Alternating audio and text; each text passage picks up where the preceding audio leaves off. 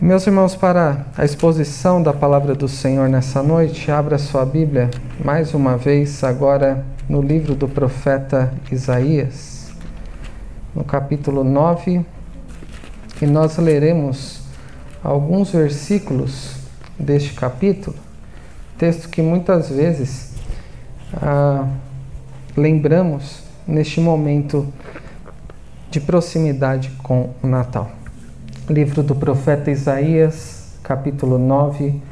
Eu quero ler somente os sete primeiros versículos, sendo que hoje nossa exposição será somente nos cinco primeiros versículos e, Deus permitindo, na próxima semana trataremos do versículo 6 e 7. Diz assim a palavra do nosso Deus: Mas para a terra que estava aflita não continuará a obscuridade Deus, nos primeiros tempos, tornou desprezível a terra de Zebulon e, de, e a terra de Naphtali, mas nos últimos tornará glorioso o caminho do mar além do Jordão, Galiléia dos gentios. O povo que andava em trevas viu grande luz, e aos que viviam na região da sombra da morte, resplandeceu-lhes a luz. Tem multiplicado este povo e a alegria lhe aumentaste, Alegrem-se eles diante de ti, como se alegram na ceifa e como exultam quando repartem os despojos. Porque tu quebraste o jugo que pesava sobre eles, a vara que lhes feria os ombros e o cetro do seu opressor, como no dia dos midianitas.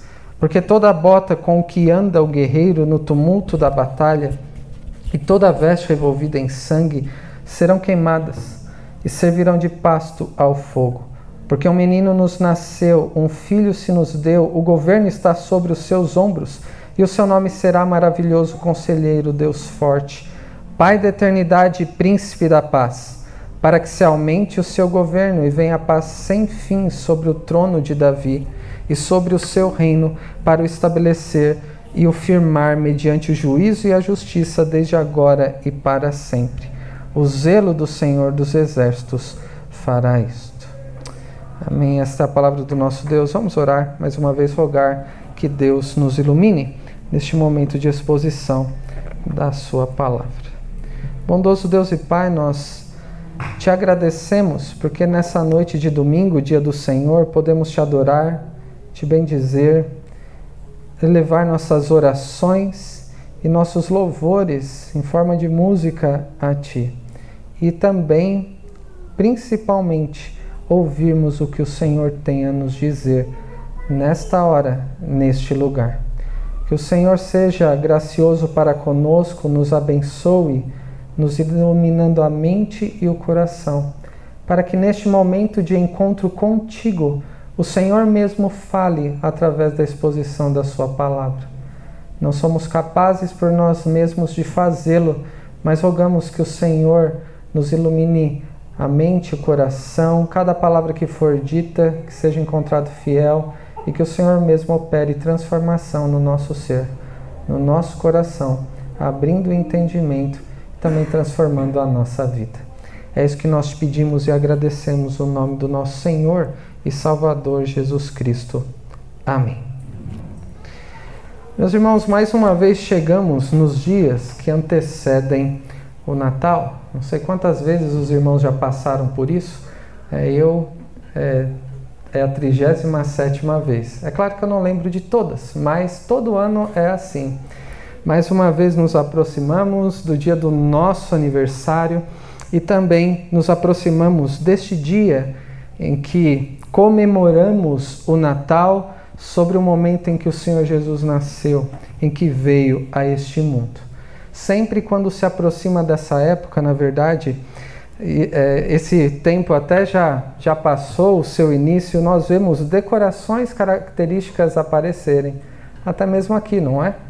Ao lado, ah, sobre a mesa, quando passamos por rua, na vizinhança, também vemos essas decorações gradativamente aumentando características do Natal. Nós vemos luzes piscando em janelas, em, ah, em quintais, jardins. Vemos o movimento crescendo nas ruas, nos comércios e até na própria família. Nesses dias, creio que ontem eu vi uma, uma notícia de que aqui no centro de São Bernardo, a Marechal virou um calçadão para evitar aglomeração por causa do aumento deste movimento no comércio. E também, ah, nesses dias que antecedem o Natal, nós temos a expectativa de ouvir músicas natalinas. Já pensou se nos cultos que antecedem o Natal não cantássemos essas músicas de Natal que esperamos o ano inteiro para cantá-las? desejamos ouvi-las e também cantá-las neste período especial. Mas, como eu disse às crianças, esse ano será diferente. Talvez, não importa quantos natais você já tenha passado, talvez de todos os outros momentos de Natal que você possa lembrar. Em um dos anos da minha vida, na virada do ano, eu estava internado e no outro ano, depois da no momento em família, eu fui para o hospital. Não sei o que acontecerá nesse ano. Mas quando a gente pensa no momento de Natal, como foram os natais anteriores? Este ano será diferente. É claro que para todos nós, de certa forma, em decorrência desse período de pandemia em que nós vivemos, muitas restrições, pessoas enfermas, pessoas que não estão mais dentro do nosso convívio, no contexto dos nossos relacionamentos familiares, parece, eu tenho essa impressão, que há menos decoração de Natal, menos luzes, menos movimento. Às vezes a gente até fica incomodado que parece que há mais do que deveria em alguns locais. E até mesmo menos música do que de costume. Infelizmente esse ano não teremos a cantata do coral, não é, Tânia? Houve até um quase um protesto no decorrer da semana, minha irmã nossa dizendo como gostaria que tivesse alguma surpresa nesse sentido. Será que esse Natal, então, será um momento menos belo por causa da, da diminuição das decorações? Será que será um Natal mais obscuro, mais sombrio por causa da diminuição das luzes de Natal? Será que será um Natal mais angustiante? e solitário por conta da diferença de movimento nas ruas, no comércio e principalmente no contexto familiar. Será que este Natal será um período menos alegre? Porque não teremos, por exemplo, a alegria de participar ou de ouvir a cantata de Natal do nosso coral? Será um, um Natal menos alegre por causa da diminuição das músicas? Nós precisamos pensar então, diante de um período difícil, atípico, como que estamos vivendo, mas quem é que precisa do Natal, não é verdade? Poderíamos passar de um modo diferente com a ausência dessas festividades neste período do ano? Quem é que precisa do Natal? E para responder essa pergunta sobre quem precisa do Natal, nós poderíamos, de certa forma, recorrer a qualquer parte da Escritura, de Gênesis até o Apocalipse. Então vejam como o que para o que aponta este momento que celebramos não está restrito a um dia específico do final do ano ou as parafernálias que tem ao redor que tem uh, um sentido da decoração, não que não tenham importância. O sentido do Natal e o motivo pelo qual alguém precisa do Natal está é, revelado nas páginas das Escrituras de Gênesis até Apocalipse. Desde que o pecado entrou no mundo e Deus, ele na sua intervenção fez promessas de alguém que viria reconciliar o pecador consigo mesmo. No decorrer das páginas do Antigo Testamento, como Deus fez isso para cumprir o seu propósito. A maneira como ele libertou o seu povo, o sustentou, entregou a terra do descanso até o dia em que Cristo viria a esse mundo e o que nós estamos vivendo hoje, os últimos dias. O momento da história, não sabemos quanto tempo haverá, mas são os últimos dias em que aguardamos com grande expectativa e esperança o retorno de Cristo. E uma das passagens mais gloriosas que as Escrituras tem que responda essa questão, quem é que precisa do Natal, esta passagem que foi lida do livro de Isaías. Então, o livro de Isaías ele tem uma importância, importância grandiosa. Esta passagem que nós lemos é uma das passagens gloriosas deste livro e de toda a Escritura. O profeta Isaías foi um dos maiores profetas do Antigo Testamento, talvez o mais importante, ou um dos mais importantes. Ele foi chamado a profetizar oito séculos, então vejam, quase 800 anos antes de Cristo, em 740, ele foi chamado a profetizar em Judá. Não temos informações detalhadas da sua vida pessoal, mas sim que ele era alguém extremamente culto, alguém que havia estudado muito, chegando ao ponto de servir quatro reis. Os reis passavam e Isaías ficava. Quatro reis ele serviu no contexto de Judá. E a importância da sua mensagem começa antes do versículo 1. Quando você vê o título Isaías, que é o nome do profeta, que significa o Senhor é salvação evidencia a importância da sua mensagem e por ele ser o primeiro dos livros proféticos, ele é que dá as bases pelas quais os outros profetas vão falar no contexto da história da redenção que nós vemos no restante do Antigo Testamento sobre Yahvé, o único Deus vivo e verdadeiro, o Deus santo, que julga a todos por causa dos seus pecados e julgará o mundo com justiça. Isso é uma no terrível notícia. Aquele que é pecador diante da santidade de Deus, a quem deve prestar contas, nós vemos que é uma tremenda de uma má notícia que Deus julgará a todos.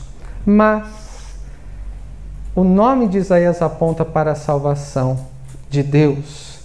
É o Deus que ao mesmo tempo em que é, derrama a sua justiça, ele também usa sua misericórdia para salvar o seu povo através daquele que é o servo, o servo sofredor, que fala o livro de Isaías, que é o Messias.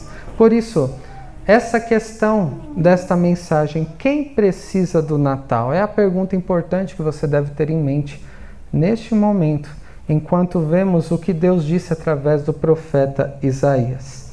Quem precisa do Natal? Que responderemos com duas lições à luz dos versículos uh, ah, 1 ao 5 de Isaías 9. Em primeiro lugar, quem precisa do Natal? E a resposta é: os que estão em trevas, aqueles que vivem em meio à angústia, ansiedade, aflição e morte. De onde eu tirei isso? Veja comigo o texto mais uma vez, mas agora a partir do versículo 21 do capítulo 8, porque é um pouco do contexto do que Deus estava falando através de Isaías. O que diz aí? Passarão pela terra duramente oprimidos, famintos, vejam aí, opressão e fome e será que quando tiverem fome, enfurecendo-se, amaldiçoarão ao seu rei ao seu Deus?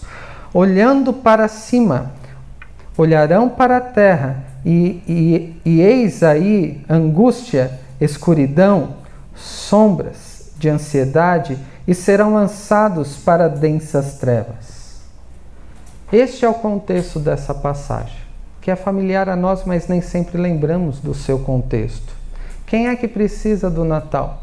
Quem é que precisa da mensagem de salvação que proclama, que profetizou Isaías?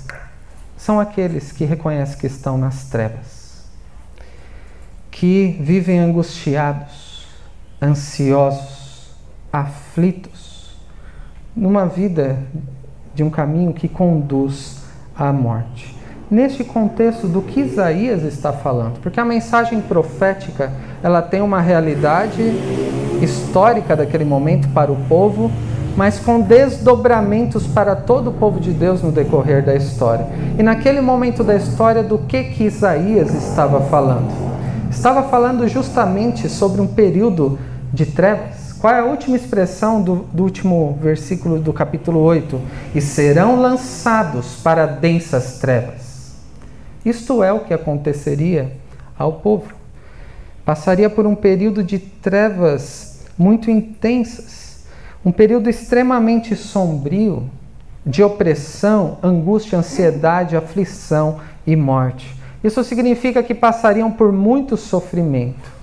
E durante os dois próximos séculos, 200 anos depois de Isaías, ele ainda passariam por opressão dos assírios, que destruiu o reino do norte em 722, alguns anos depois de Isaías ter começado a profetizar. Eles seriam também destruídos, Jerusalém seria destruída. Vimos isso nas mensagens sobre Lamentações. Pela Babilônia, passariam pelo domínio persa, passariam por 400 anos de silêncio, Deus não revelaria mais através de profetas durante esse período. Que período sombrio, de incertezas talvez, sem ouvir novamente a voz de Deus como tinha acontecido no passado. Eles seriam oprimidos por Roma, que era o contexto em que Jesus veio a este mundo. E todo esse sofrimento era devido ao quê? Era devido ao próprio pecado do povo da aliança, como uma expressão do Deus Santo que julga a todas as nações. E para ter uma ideia desse sentido da mensagem, volte um pouco na sua Bíblia no capítulo 6. Quando Isaías tem uma visão e contempla a santidade de Deus. Então, no versículo 9, depois dessa visão, o que Isaías diz? O início é mais conhecido, mas no versículo 9, o que é dito? Então disse ele, quando Isaías diz: Envia-me a mim, qual foi a resposta que ele ouviu do Senhor? Versículo 9. Então disse ele: Vai, dize, a este povo: Ouvi, ouvi, e não entendais. Vede, vede, mas não percebais. Torne insensível o coração deste povo, endurece-lhe os ouvidos e fecha-lhe os olhos, para que não venha ele a ver com os olhos, a ouvir com os ouvidos e a entender com o coração, e se converta e seja salvo. Então disse eu: Até quando, Senhor? Vejam só a, a expressão do juízo de Deus. Isaías, você vai pregar e não vão ouvir não vão entender, não vão uh, ser transformados, não serão salvos, para que não se convertam, uma expressão do juízo de Deus, deixando-os nos seus próprios caminhos, nos seus próprios pecados. Isaías percebe isso. Diante da santidade de Deus, com uma declaração do seu juízo, ele diz no versículo 11: Até quando, Senhor? Então ele respondeu: até que sejam desoladas as cidades e fiquem sem habitantes, as cidades fiquem sem moradores e a terra seja de todo assolada. E o Senhor afaste dela os homens, e no meio da terra seja grande o desamparo. Mas se ainda ficar, a décima parte dela tornará a ser destruída, como o terebinto e como o carvalho, dos quais, depois de derribados, ainda fica o toco, assim a santa semente é o seu toco. Que expressão do juízo do Deus Santo que julga todos, que vê o seu povo nos seus pecados, que vê toda a sua criação, a humanidade, de uma situação de inimizade contra ele mesmo. Mas, embora essa passagem aqui seja uma declaração do juízo de Deus tão dura, isso aconteceria até que eles fossem destruídos, as cidades desoladas, e praticamente não sobrasse nada. Mas vejam o versículo 13. Começa com o mas. Mas se ainda assim ficar a parte dela, tornará a ser destruída, mas ainda mais ao final do versículo ficaria o toco. E esse toco aí é o que? Aqueles que seriam preservados, mesmo que passando pelo sofrimento, o remanescente fiel, Aqueles que, como Daniel e os seus amigos, chegando na Babilônia, foram preservados em fidelidade a Deus no meio de tamanha opressão. E voltando agora para o texto de Isaías 9, nós vemos que o versículo 1 começa com o mas. Depois de dizer, e serão lançados para densas trevas, nos é dito, mas para a terra que estava aflita não continuará a obscuridade. Então, considerando todo o sofrimento permitido e usado por Deus que veio antes. Em meio a um quadro de apostasia, eles estavam desprezando, estavam se dirigindo com desprezo contra Deus. Eles foram oprimidos, passaram fome. Lembrem-se lá da mensagem de Lamentações. Foi um período tão terrível, de tamanha fome, na opressão babilônica, no início ali, no cerco de Jerusalém, que até as mulheres comiam os próprios filhos. Tamanha era a fome, tamanho era o sofrimento deste período. Que, que grande angústia, que ansiedade, aflição e escuridão. Mas há um mas. A esperança não era na mudança do povo, mas naquilo que Deus estava fazendo. Porque, como nos é dito ali, o, mas para a terra que estava aflita não continuará a obscuridade. Deus, começa em Deus. Nos primeiros tempos tornou desprezível a terra de Zebulon e a terra de Naftali, mas nos últimos ele tornará glorioso o caminho do mar, além do Jordão, Galileia dos gentios. Estes lugares que foram mencionados aqui foram os primeiros a serem atingidos pelos inimigos. Então, Zebulon, Naftali, depois a região da Galileia dos gentios, que haviam recebido trevas. Um dia Deus está dizendo, será glorioso, receberiam glória no lugar de trevas, segundo o versículo 1. Acompanhe o versículo 2: No lugar de, de escuridão haveria luz. O povo que andava em trevas viu grande luz. E aos que viviam na região da sombra da morte resplandeceu-lhes a luz. E mais do que isso, nos versículos que veremos. Versículo 3: haveria alegria no lugar da angústia. Versículo 4: liberdade no lugar da aflição. No versículo 5: paz no lugar da guerra. Em outras palavras, meus irmãos, o que Deus está falando através de Isaías é que o povo de Deus, Judá, passaria por densas trevas, por um grande sofrimento e opressão, por causa dos pecados do povo, da incredulidade do povo e até do rei, como foi Acás, que foi o motivo pelo qual ah, Deus é, usou o seu juízo contra o seu povo.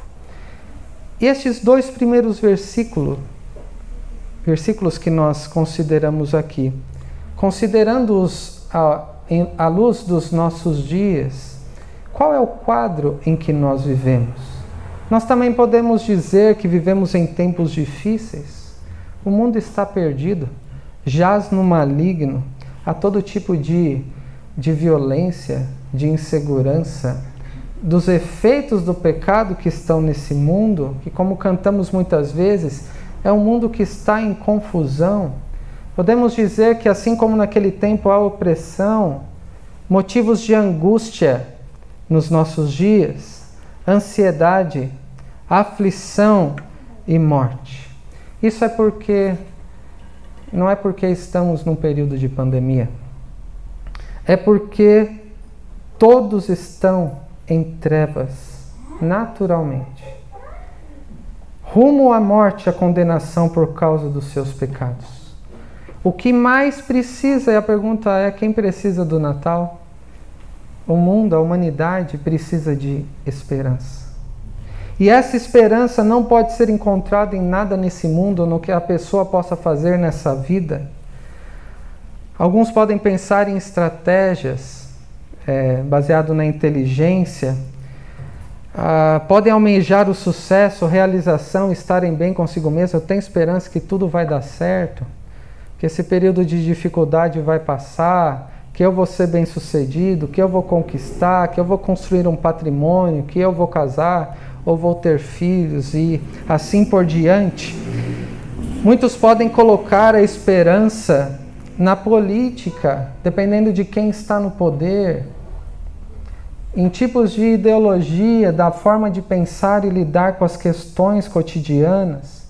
Muitos colocam esperança na ciência e na medicina, que se mostrou tão limitada nesses dias que nós estamos vivendo. Muitos colocam a esperança na economia, dólar caiu, bolsa subiu, e o que que isso muda? O que pode impactar na nossa vida quanto ao emprego, quanto ao sustento? Muitos podem ter a esperança de ter boa saúde, poderem viver bem, e não há certeza de que isso vai acontecer. Podemos ser acometidos de tantas coisas. Muitos podem colocar a esperança no desenvolvimento de tecnologia ou até no entretenimento, algo que possa alegrar o coração, algo que possa satisfazer. Mas, meus irmãos, nós vemos nas Escrituras que a humanidade não pode enxergar, porque além de morta nos seus pecados, de cego, né, não pode ver, é porque está rodeado de densas trevas. É impossível que o ser humano por si mesmo encontre satisfação, porque está submerso em todo tipo de angústia que é fruto do pecado. Não pode usufruir plena liberdade, é um engano do que seria liberdade. Eu posso fazer o que eu quiser e não devo satisfação a ninguém, mas na verdade isso é um engano, isso se chama escravidão. Está sendo afligido pelas amarras do pecado e dos nossos inimigos. Ninguém pode experimentar a verdadeira paz, porque todos são, por natureza, inimigos de Deus e também dos seus semelhantes. E nesse texto de Isaías, como toda a narrativa bíblica de Gênesis Apocalipse, nós vemos que há uma luz no final de um túnel de escuridão.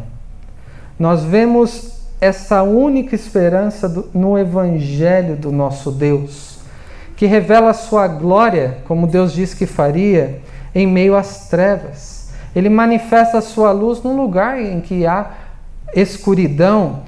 Somente Ele pode conceder verdadeira alegria, mesmo em meio a angústias dessa vida, e que nos liberta do pecado. Quando nos, eh, nos toma como inimigos que nós somos e nos adota como filhos. O nosso Deus Santo que julga a todos e condena o perverso. Ele é o Deus que também torna inimigos filhos e nos faz a paz através do seu Filho. Não foi isso que o, o Filho de Deus, o nosso Senhor Jesus, disse ah, no início do seu ministério? Nos é dito sobre Jesus lá em Mateus 4, versículo ah, 15 quando diz terra de Zebulon, terra de Naftali, caminho do mar além do Jordão, Galiléia dos gentios. O povo que jazia em trevas viu grande luz, e os que viviam na região e sombra da morte, resplandeceu-lhes a luz.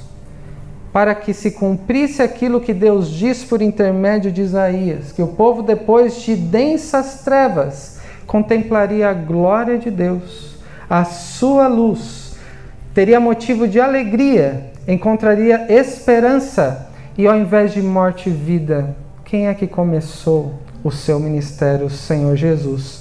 E o evangelista Mateus nos diz daí por diante: passou Jesus a pregar e a dizer: arrependei-vos, porque está próximo o reino dos céus. Quem é que precisa do Natal? Foi a nossa pergunta inicial. São aqueles que estão nas trevas precisam dessa luz que nos é revelada com o nascimento de Jesus, para que possam ver essa luz que veio ao mundo, o Senhor Jesus. E assim tenham esperança e recebam a salvação, que é, o, é sobre o que falam os versículos seguintes, que eu quero ler mais uma vez aqui. Essa segunda lição, que é ah, um pouco mais breve. Versículo 3: Tens multiplicado este povo, a alegria lhe aumentaste, alegram-se eles diante de ti, como se alegram na ceifa e como exultam quando repartem os despojos. Porque tu quebraste o jugo que pesava sobre eles, a vara que lhes feria os ombros e o cetro do seu opressor, como no dia dos midianitas. Porque toda a bota com que anda o guerreiro no tumulto da batalha, toda a veste envolvida em sangue serão queimadas, servirão de pasto ao fogo. Quem é que precisa do Natal? São aqueles que precisam de salvação, que recebem através dessa salvação alegria libertação, paz e se devotam a adorar o Deus que os salvou. Esta aqui é a ideia desses versículos. Que aqueles que precisam de salvação recebem alegria, libertação, paz e se curvam em adoração. Aqui o profeta Isaías, ele fala como se tratasse do futuro já realizado. Na linguagem profética, como um dos aspectos que é falar sobre o porvir, sobre o futuro, Isaías fala que depois de um período de densas trevas, aconteceria algo contrário àquela realidade que eles estavam vivenciando e que passariam por muito tempo. Com tanta opressão, o que aconteceu com o povo foi reduzido e ficou restrito a uma porção muito pequena, comparável ao que fora anteriormente. Mas ah, agora a esperança é o dia em que o povo seria restaurado pelo Senhor. Eles esperavam o dia da visitação de Deus e a maneira como restauraria o seu povo e os libertaria da opressão dos seus inimigos. Zacarias falou sobre isso. Era a expectativa de todo o Antigo Testamento naquele período em que o Senhor Jesus veio a este mundo. E neste versículo 3, nós vemos: tens multiplicado esse povo. Não naquele período. Por isso, Isaías está falando de um período futuro, como já tendo sido realizado, porque era certo. O próprio Senhor faria isso. Em que teria alegria, não mais a angústia que verdadeiramente seria liberto dos opressores, não seria mais oprimido pela Síria, Babilônia, o, do, o, o domínio de Roma e teria finalmente paz. Mas nós sabemos que esta mensagem vai além do que impérios deste mundo, do que governos que se levantaram e depois caíram. A mensagem de Isaías, ela aponta para o tipo de opressão para o tipo de guerra, de inimizade, de tristeza decorrente da, dos inimigos que nós lidamos ah, enquanto estamos nesse mundo. Os inimigos ah, que são muitas vezes lembrados, a própria carne, somos pecadores, com ainda com inclinação contrária àquela que é a vontade de Deus, e se não for o Senhor, permaneceremos assim o próprio diabo que desde Gênesis 3 procura enganar, se possível até mesmo, os, os próprios eleitos, e também o mundo que está ao nosso redor, que tem um fluxo, uma inclinação contrária à vontade de Deus. Todos são, por natureza, inimigos de Deus e procuram ah, encontrar felicidade, a verdadeira felicidade, ah, estando submersas às densas trevas. E se não for o Senhor, nada poderá ser feito sobre alguém que permanece em densas trevas, que não pode salvar a si mesmo. O Senhor Jesus, quando fala sobre o fato de sermos pecadores, e nessa manhã tratamos sobre a doutrina do pecado, sobre a gravidade do pecado, sobre a, a realidade que é na vida de qualquer um o fato de ser pecador, nas palavras de Jesus, que diz: todo aquele que comete do pecado é escravo do pecado. E se o Senhor Jesus não libertar, não existe libertação e não existe esperança. E Deus, então, diante dessa gravidade que é o pecado, mesmo diante a inimigos que mais do que errarem o alvo atirando para o próprio para o lado oposto, são agressores de Deus, matariam a Deus se tivessem é, condições. Deus revelou o seu plano para salvar pecadores. De um modo glorioso, ele se revelou na história. De uma forma que muda a perspectiva sobre quem Deus é. O Deus Santo que julga, ele tem todo o direito de fazê-lo. O ser humano que foi feito à imagem de Deus e tornou-se inimigo de Deus, e Deus é justo de condenar, mas também do Deus que reverteu a tragédia do Éden, extinguiu as densas trevas, quando enviou seu Filho para ser a luz nesse mundo. O Deus que torna é, a tristeza em alegria. Não é isso que é dito aí no versículo ah, 3? Alegria lhe aumentaste, alegram-se eles diante de ti como se alegram na ceifa, como exultam quando repartem os despojos. Esta é a alegria da salvação, o povo multiplicando.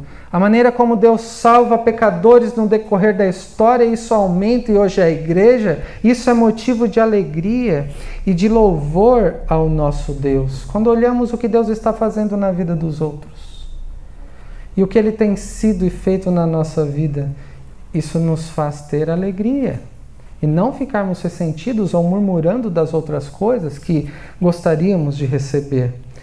Além disso, nós vemos que Deus revelou a sua salvação na verdadeira libertação que Ele mesmo realizou do, ah, no pecador. O versículo 4: Porque tu quebraste o jugo que pesava sobre eles, a vara que lhes feria os ombros e o cetro do seu opressor, como no dia dos medianitas. A verdadeira libertação, como ah, está dito lá em João 8,36: Se o Filho vos libertar, verdadeiramente sereis livre. Quem precisa do Natal? Dessa mensagem que pode conceder libertação, alegria na salvação, que pode. Ah, nos dar a devida noção daquilo que Deus já fez na história, como ele cumpriu suas promessas em Cristo e aquilo que ele ainda fará no seu retorno. Quem precisa do Natal? Para aqueles que estão cativos, escravos do pecado, ou para nós que temos conhecido essa mensagem gloriosa que nos move a adorar o nosso Deus pela verdadeira liberdade que encontramos em Cristo, que é somente através de uma vida de obediência. Isso nos move então a adorarmos a Deus através do culto e também da vida. Essa mensagem intencionalmente é, parecerá ser interrompida antes do fim. Isso porque depois dessa declaração de ah, quem está em densas trevas precisar de esperança que Deus disse que viria, com uma luz que extinguiria essas trevas.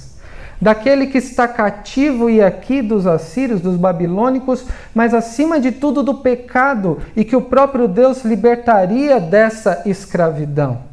Agora, como Deus fará isso? Através de uma criança que, de um modo impensável para muitos, viria a este mundo, que é sobre o que falam os versículos 6 em diante, que veremos, se Deus quiser, na próxima semana, porque um menino nos nasceu, um filho se nos deu. Ele é o motivo da nossa esperança. Ele é aquele que nos liberta do pecado ele é aquele que nos, nos faz alegrarmos na salvação, sermos verdadeiramente livres e também é o mediador pelo qual podemos adorar o nosso Deus. Quem precisa do Natal? Espero que você responda no seu coração diante de Deus: eu preciso ouvir essa mensagem do Natal. A mensagem do Evangelho, que me dá esperança no mundo de tantas aflições e tribulações. Uma mensagem que me dá verdadeira alegria quando muitos estão cativos nos seus pecados. E uma mensagem que me conduz, me move a adorar e a cumprir o propósito para o qual eu fui criado pelo nosso Deus. Que Deus nos ajude tanto a respondermos essas perguntas a nós, quanto a também testemunharmos com a nossa vida e com palavras sobre a necessidade que temos de ouvir essa gloriosa mensagem que é revelada no Natal. Que Deus nos abençoe. Amém.